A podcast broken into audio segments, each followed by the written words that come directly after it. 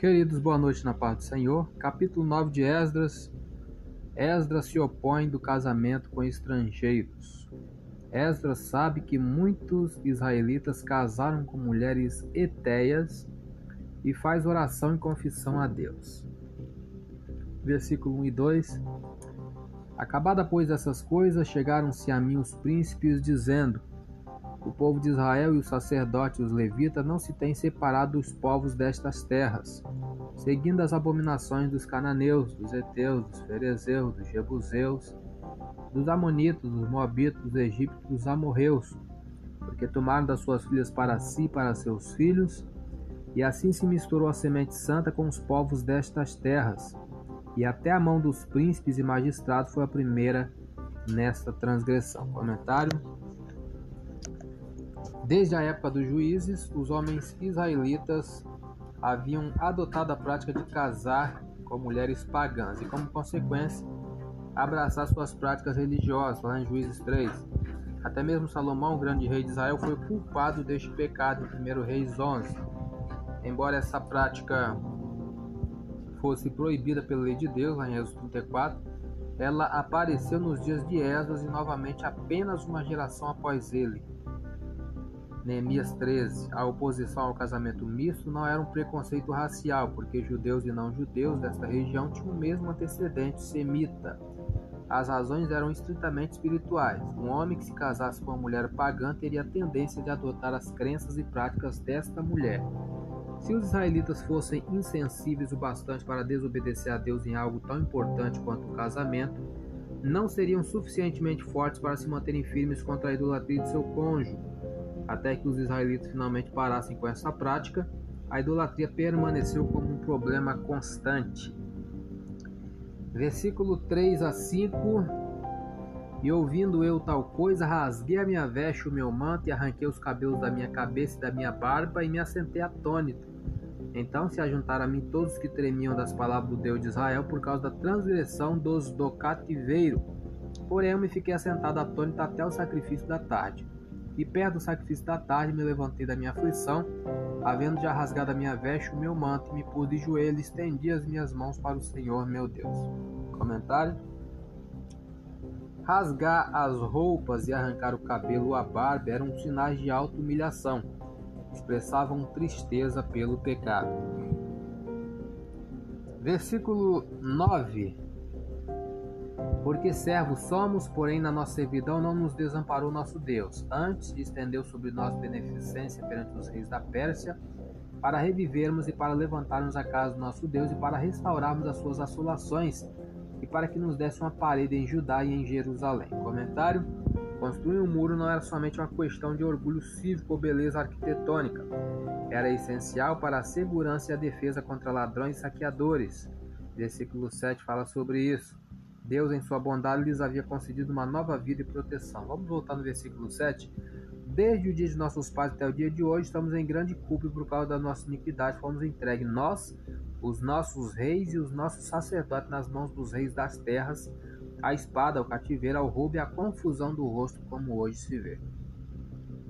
Versículo 15: Ah, Senhor Deus de Israel, justo és, pois ficamos escapos, como hoje se vê, Eis que estamos diante de ti no nosso delito, porque ninguém aqui possa estar na tua presença por causa disso. Comentário desse versículo 15. Esdras reconheceu que se Deus aplicasse ao povo a justiça merecida, eles não poderiam se colocar diante dele. Com frequência, clamamos por justiça quando sofremos algum tipo de abuso ou somos tratados injustamente. Nestes momentos, nos esquecemos da realidade do nosso próprio pecado e do reto juízo que merecemos. Como somos felizes por Deus, como somos felizes por Deus nos conceder a sua misericórdia, a sua graça, ao invés de apenas nos conceder a sua justiça. Da próxima vez que você pedir a Deus um tratamento justo, pare e pense no que aconteceria se Deus lhe aplicasse a pena que você realmente merecia. Portanto, peça antes de tudo a sua misericórdia. Mais um comentário aqui para terminar. Esdras confessou os pecados de seu povo Embora não tivesse pecado como o seu povo, ele se identificou com os pecados deles. Com lágrimas expressou a vergonha que sentia pelo pecado, o medo das consequências e o desejo de que as pessoas voltassem ao seu perfeito juízo e se arrependessem. Sua oração comoveu o povo que chorou. no capítulo 10, versículo 1. Esdras demonstrou a necessidade de haver uma comunidade santa em torno do templo reconstruído. Nós também precisamos ter uma comunidade santa em nossas igrejas locais.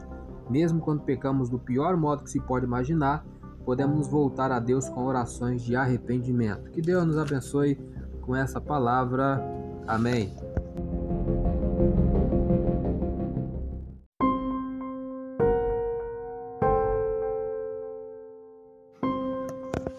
Queridos, boa noite na paz do Senhor. Capítulo 10 de Esdras, último capítulo. Os israelitas arrependem-se e despedem suas mulheres etéias. Versículo 1 em diante. E orando Esdras assim, fazendo esta confissão e chorando e prostrando-se diante da casa de Deus, ajuntou-se a ele de Israel uma muito grande congregação de homens e mulheres e de crianças, porque o povo chorava com grande choro. Então respondeu Secanias, filho de Jeiel, um dos filhos de Elão, e disse a Esdras: nós temos transgredido contra o nosso Deus e casamos com mulheres estranhas do povo da terra, mas, no tocante a isso, ainda há esperança para Israel.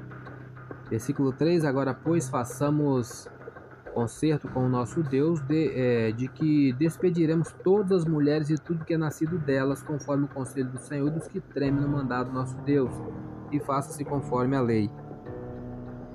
É, versículo 4 Levanta-te, pois, porque te pertence este negócio e nós seremos contigo. Esforça-te e faze assim. E versículo 11: Agora, pois, fazei confissão ao Senhor, Deus de vossos pais, e fazei a sua vontade. Apartai-vos dos povos das terras e das mulheres estranhas. Comentário. Por que, lhe por que foi ordenado aos homens que despedissem as suas esposas e filhos? Embora essa medida fosse extrema, o casamento com pagãos era extremamente ou estritamente proibido, Deuteronômio 7. Até os sacerdotes levitas haviam se casado com mulheres pagãs, o que poderia ser comparado hoje a um cristão se casando com uma adoradora do diabo. Embora fosse uma solução severa, envolveu apenas 113 dentre aproximadamente 29 mil famílias. A severa atitude de Esdras, embora muito difícil para alguns, era necessária para preservar a Israel como uma nação comprometida com Deus. Alguns dos exilados do reino do norte de Israel haviam perdido tanto a sua identidade espiritual quanto física através do casamento com mulheres pagãs. Suas esposas pagãs levaram o povo a adorar ídolos. Esdras não queria que isso acontecesse com os exilados do reino do sul de Judá. Após a séria oração de Esdras, o povo confessou seus pecados a Deus. Então, pediram a direção necessária para restaurar o seu relacionamento com o Senhor. O verdadeiro arrependimento não termina com palavras de confissão, e isto seria um mero culto de lábios. O verdadeiro arrependimento deve levar a atitudes e comportamentos transformados. Quando você pecar e verdadeiramente se sentir arrependido, confesse isso a Deus, peça o seu perdão e aceite sua graça e misericórdia. Então, como um ato de gratidão pelo seu perdão, faça as mudanças necessárias. Versículo. É, aí no comentário, como crentes em Cristo, todos os nossos pecados foram perdoados. Sua morte nos limpou de todos os pecados. Por que então ainda os confessamos? A confissão é mais do que tomar posse do perdão de Cristo pelos nossos erros. A confissão é concordar com Deus que nossos pensamentos, palavras e ações estão errados e são contrários à sua vontade. Significa nos comprometemos uma vez mais a fazer a sua vontade, renunciando a quaisquer atos de desobediência. Não temos que confessar pecados já previamente reconhecidos. A confissão envolve o abandono de todo pecado consciente, pedindo a Deus o poder necessário para viver retamente na presença dele. Versículo 8. É, e que todo aquele que em três dias não viesse, segundo o conselho dos príncipes dos anciãos, toda a sua fazenda se poria em interdito e ele seria separado da congregação dos do cativeiro. Comentário: Ter a propriedade confiscada significava ser deserdado perder o direito legal de possuir a terra. Esta medida visava garantir que nenhuma criança pagã herdaria a terra de Israel. Além disso, a pessoa que se recusasse a ir a Jerusalém seria expulsa da congregação dos exilados e não seria permitido que adorasse no templo. Para os judeus, esta era uma terrível punição. Versículo 44 para terminar. Todos estes tinham tomado mulheres estranhas e alguns deles tinham mulheres de quem alcançaram filhos é, muita genealogia aqui nos versículos anteriores, né? O livro de Esdras se inicia com o templo de Deus em ruínas e o povo de Judá cativo na Babilônia. Esdras mostra o retorno do povo de Deus, a reconstrução do templo e a restauração do sistema de adoração sacrificial. Deus pode, da mesma maneira, restaurar e reconstruir a vida das pessoas hoje. Ninguém está tão longe de Deus que não possa ser restaurado. tudo o que você precisa fazer é arrepender-se. Não importa o quanto nos desviamos ou quanto tempo se passou desde a última vez que adoramos a Deus. Ele pode restaurar nosso relacionamento espiritual e reconstruir a nossa vida. Terminamos o livro de Esdras. Iremos ler o livro de Neemias no próximo áudio. Que Deus nos abençoe. Amém. Queridos, boa noite na paz do Senhor. Hoje estaremos iniciando o livro de Neemias. Antes, porém, vamos fazer uma breve introdução, como de costume. É, informações essenciais do livro. O propósito do livro é Neemias é o último dos livros históricos do Antigo Testamento. Ele registra a história do terceiro retorno a Jerusalém após o cativeiro, contando como os muros da cidade foram reconstruídos e as pessoas renovadas em sua fé. O autor, a maior parte do livro foi escrito na primeira pessoa, sugere Neemias como autor. Ele provavelmente escreveu o livro tendo Esdras como editor. É, aproximadamente 445, 432 a.C. foi escrito. Panorama do livro. Zorobabel liderou o primeiro retorno a Jerusalém em 538 a.C. Em 458, Esdras liderou o segundo retorno. Finalmente, em 445, Neemias retornou com o terceiro grupo de exilados para reconstruir os muros da cidade. Versículos-chave capítulo 6, versos 15 e 16 nos diz: Acabou-se, pois, o muro aos 25 de Elu em 52 dias, e sucedeu que, ouvindo-o todos os nossos inimigos, temeram todos os gentios que haviam em roda de nós e abateram-se muito em seus próprios olhos, porque reconheceram que o nosso Deus fizera esta obra. Pessoas-chave: Neemias, Esdras, Sambalat, Tobias. Lugar-chave: Jerusalém. Característica particular do livro: o livro mostra o cumprimento dos, das profecias de Zacarias e Daniel sobre a reconstrução dos muros de Jerusalém. O que esta igreja está precisando é não acredito em nossos governantes. Se estivesse no lugar deles, eu nossas escolas estão realmente ruins. Alguém precisa fazer alguma coisa. Reclamações, queixas, porta-vozes do caos e retranqueiros são abundantes no mundo. É muito fácil analisar, examinar e falar sobre os problemas da sociedade moderna. Porém, o que realmente precisamos é de pessoas corajosas que não apenas discutam a situação, mas que tomem alguma atitude. Neemias viu o problema e ficou aflito. Em vez de reclamar ou revolver-se em autopiedade e desgosto, ele tomou uma atitude. Neemias sabia que Deus o estava convocando para motivar os judeus a reconstruir os muros de Jerusalém. Assim deixou sua posição de responsabilidade no governo persa para fazer a vontade do Senhor. Neemias sabia que Deus poderia usar seus talentos para realizar aquela obra. Desde a sua chegada a Jerusalém, todos reconheceram que ele estava no comando.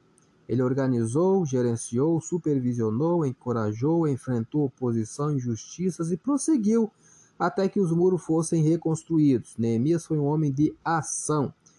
No início dessa história, Neemias conversa com seus amigos judeus, os quais lhe dizem que os muros e portões de Jerusalém estavam destruídos.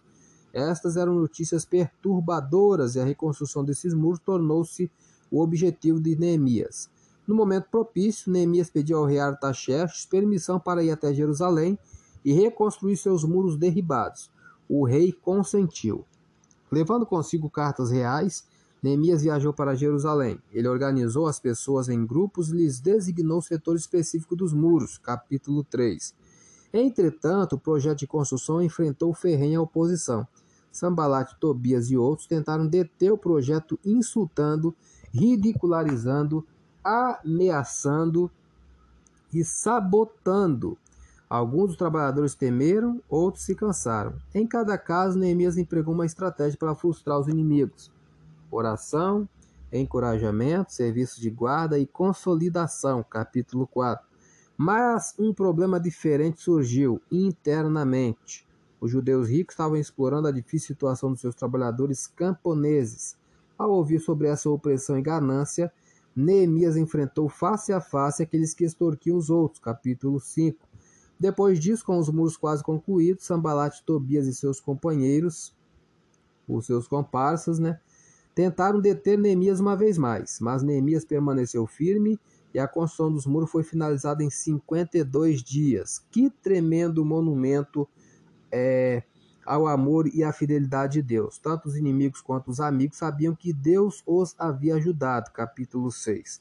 Após a reconstrução dos muros, Neemias continuou a organizar o povo, registrando e escolhendo guardas para as portas, levitas e outros oficiais, no capítulo 7.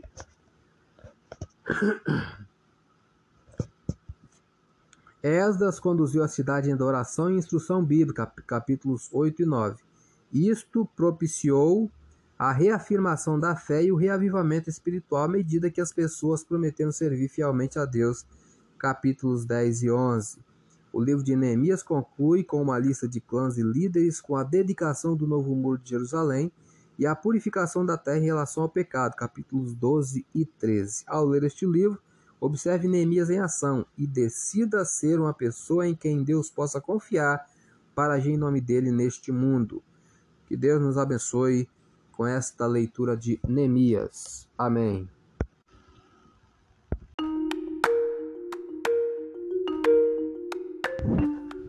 Queridos, bom dia na paz do Senhor. Mais uma semana se iniciando, lição de número 6, que tem como título Igreja organismo e organização. Textual: Escolhei, pois, irmãos dentre vós, sete varões de boa reputação, cheios do Espírito Santo e de sabedoria, aos quais constituamos sobre este importante negócio. Atos capítulo 6, versículo 3. Verdade prática. A igreja é um organismo vivo Contudo, como toda estrutura viva, precisa ser organizada. Leitura diária de hoje, segunda-feira. Cristo, a cabeça da igreja. Efésios 5, 23. Porque o marido é a cabeça da mulher, como também Cristo é a cabeça da igreja, sendo ele próprio o Salvador do corpo. Vamos para a leitura bíblica em classe, enquanto em Atos 6, versos 1 a 7. Ora, naqueles dias, crescendo o número dos discípulos, houve a murmuração dos gregos contra os hebreus, porque as suas viúvas eram desprezadas no ministério cotidiano. E os doze, convocando a multidão dos discípulos, disseram: não é razoável que nós deixemos a palavra de Deus e sirvamos as mesas. Escolhei, pois, irmãos dentre vós, sete varões de boa reputação, cheios do Espírito Santo e sabedoria, aos quais constituamos sobre este importante negócio. Mas nós perseveraremos na oração e no ministério da palavra. E este parecer contentou a toda a multidão, e elegeram Estevão, homem cheio de fé e do Espírito Santo, e Filipe, e Prócoro, e Nicanor, e Timão, e Pármenas, e Nicolau, prosélito de Antioquia, e os apresentaram ante os apóstolos, e estes, orando, lhes impuseram as mãos. E crescia a palavra de Deus, e em Jerusalém se multiplicava muito o número dos discípulos, e grande parte dos sacerdotes obedecia à fé. Temos aqui o plano de aula na revista do professor, a introdução. Nessa lição, temos o propósito de evidenciar a importância da organização eclesiástica, diferenciando a do institucionalismo e legalismo. Para tal, tomaremos como base de estudo o exemplo da igreja primitiva que, embora possuísse uma estrutura organizacional simples e ainda em desenvolvimento, era visível e eficaz. Tanto que, como estudaremos, vem servindo de inspiração para diferentes formas de governo eclesiástico ao longo do século de tradição cristã. Conheceremos os principais modelos vigentes nas igrejas evangélicas do país, incluindo o aderido pela nossa denominação, que é Assembleia de Deus.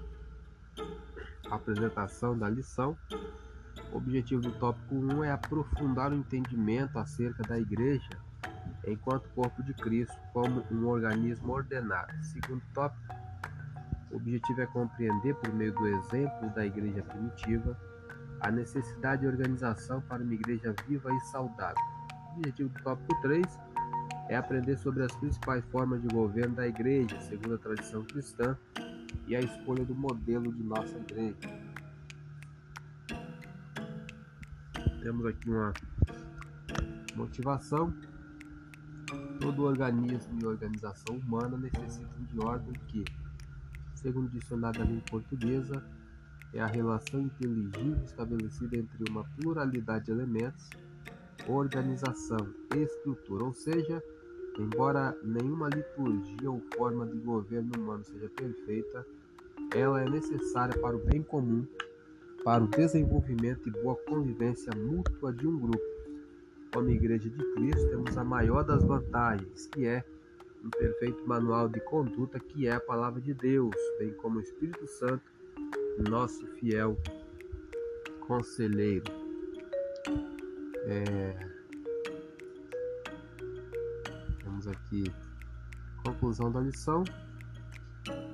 Aplicação. Muitos cristãos não compreendem a importância do zelo quanto à doutrina e liturgia eclesiásticas, confundindo-as com institucionalismo ou legalismo. De fato, precisamos ter vigilância para não incorrer nesses erros. Contudo, não é a organização em si que nos incita a eles. Na criação, o Espírito de Deus pôs ordem no caos, lá em Gênesis 1, verso 2. Assim como desde o Antigo Testamento o Senhor já ensinava o seu povo de maneira detalhada, a organização e ritos necessários na devida adoração e santificação em prol de uma íntima comunhão com Ele e uns com os outros.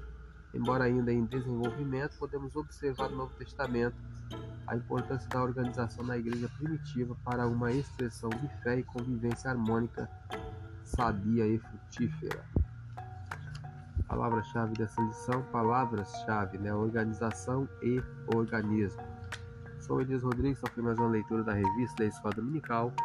Compartilhe esse áudio com seu grupo de amigos, que Deus nos abençoe. Amém.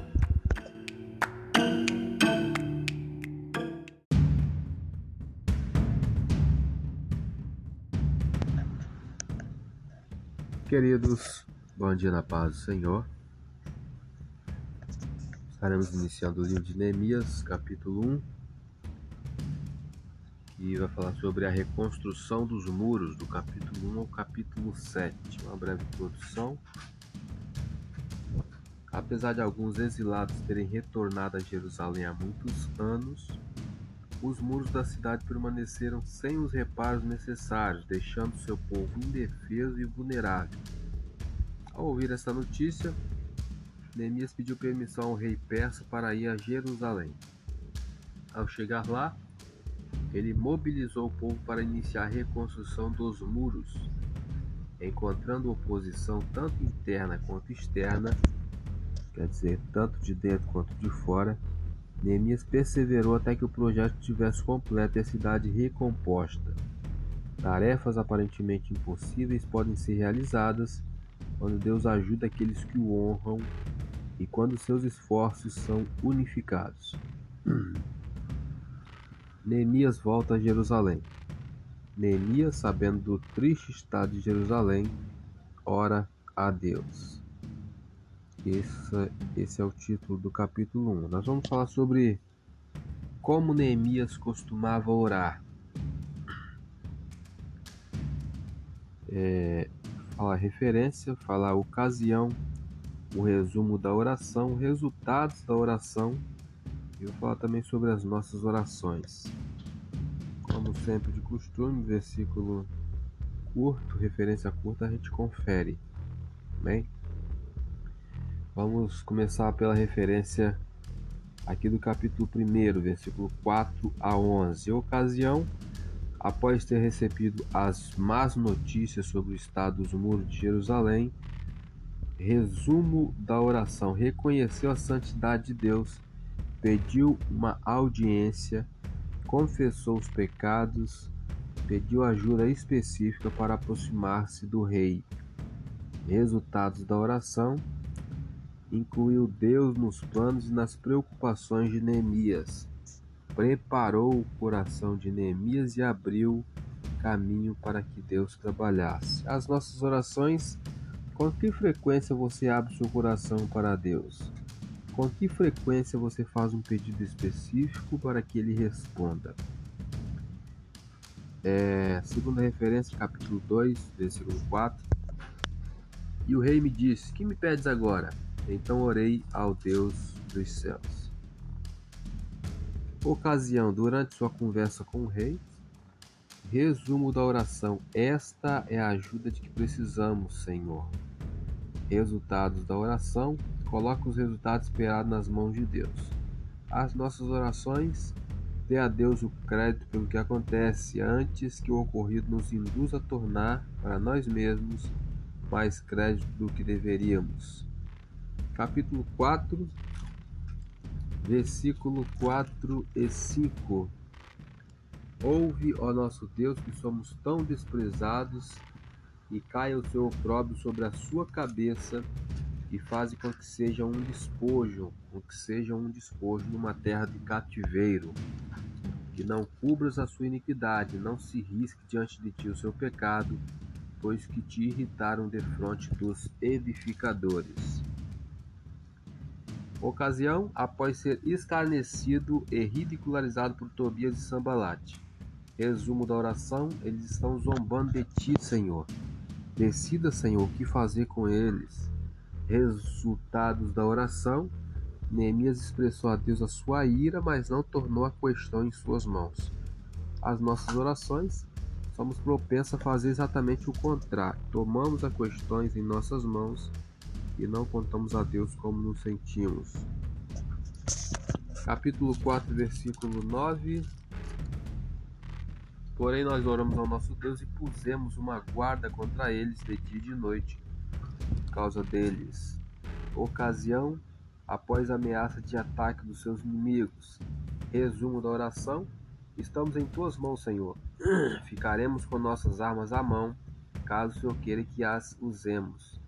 Resultado da oração demonstrou confiança em Deus, mesmo enquanto tomava as precauções necessárias. E as nossas orações, confiar em Deus não significa ficar de braços cruzados. O fato de agirmos não significa que não confiamos no Senhor. Capítulo 6, versículo 9. Porque todos eles nos procuravam atemorizar, dizendo: As suas mãos largarão a obra e não se efetuará. Agora, pois, ó Deus, esforça as minhas mãos. Ocasião, resposta às ameaças. Resumo da oração: fortaleça as minhas mãos resultados da oração, demonstrou a confiança que Neemias tinha em Deus para manter a estabilidade emocional e mental. As nossas orações, com que frequência você pede ajuda a Deus quando está sob pressão ou debaixo de pressão? Capítulo 13, versículo 29, lá no finalzinho do livro. Lembra-te deles, Deus meu, pois contaminaram o sacerdócio como também o concerto do sacerdócio dos levitas. Ocasião é, refletindo sobre as atitudes dos seus inimigos. Resumo da oração: pediu que Deus lidasse com seus inimigos e seus planos malignos. Resultados da oração: livrou-se do desejo de vingança e confiou na justiça de Deus. As nossas orações.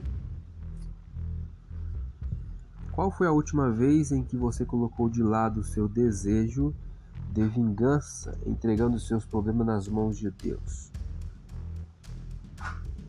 E o último aqui é a referência capítulo 5, versículo 19, é, versículos 13, versículos 14, versículos 22, versículos 31. Vamos ler apenas o versículo 19. 5, 19 nos diz: Lembro-te de mim para bem, ó meu Deus, e de tudo quanto fiz a este povo. Ocasião refletindo sobre seus próprios esforços para servir a Deus. Resumo da oração: Deus meu, lembra-te de mim. Resultados da oração manteve claro a Neemias seus próprios motivos para agir. As nossas orações, quantas de nossas atitudes hoje têm o propósito de agradar a Deus? É uma pergunta. Que Deus nos abençoe. Amém.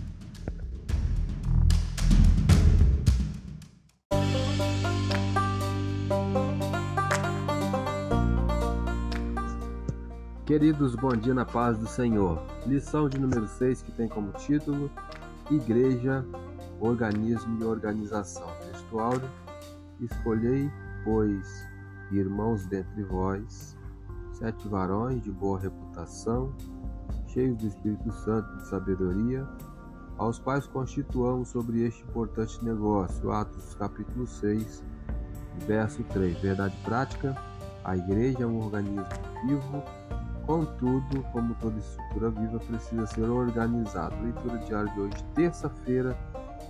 A igreja como um organismo vivo, o corpo de Cristo. 1 Coríntios 12, versos 12 a 14 nos diz: Porque assim como o corpo é um e tem muitos membros, e todos os membros, sendo muitos, são um só corpo, Assim é Cristo também, pois todos nós fomos batizados em um Espírito, formando um corpo, quer judeus, quer gregos, quer servos, quer livres, e todos temos bebido de um Espírito, porque também o corpo não é um só membro, mas muitos.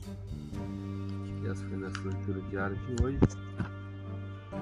É, a palavra-chave, palavras-chave dessa lição é organização e organismo. Vamos começar na leitura do aluno, comentário, introdução.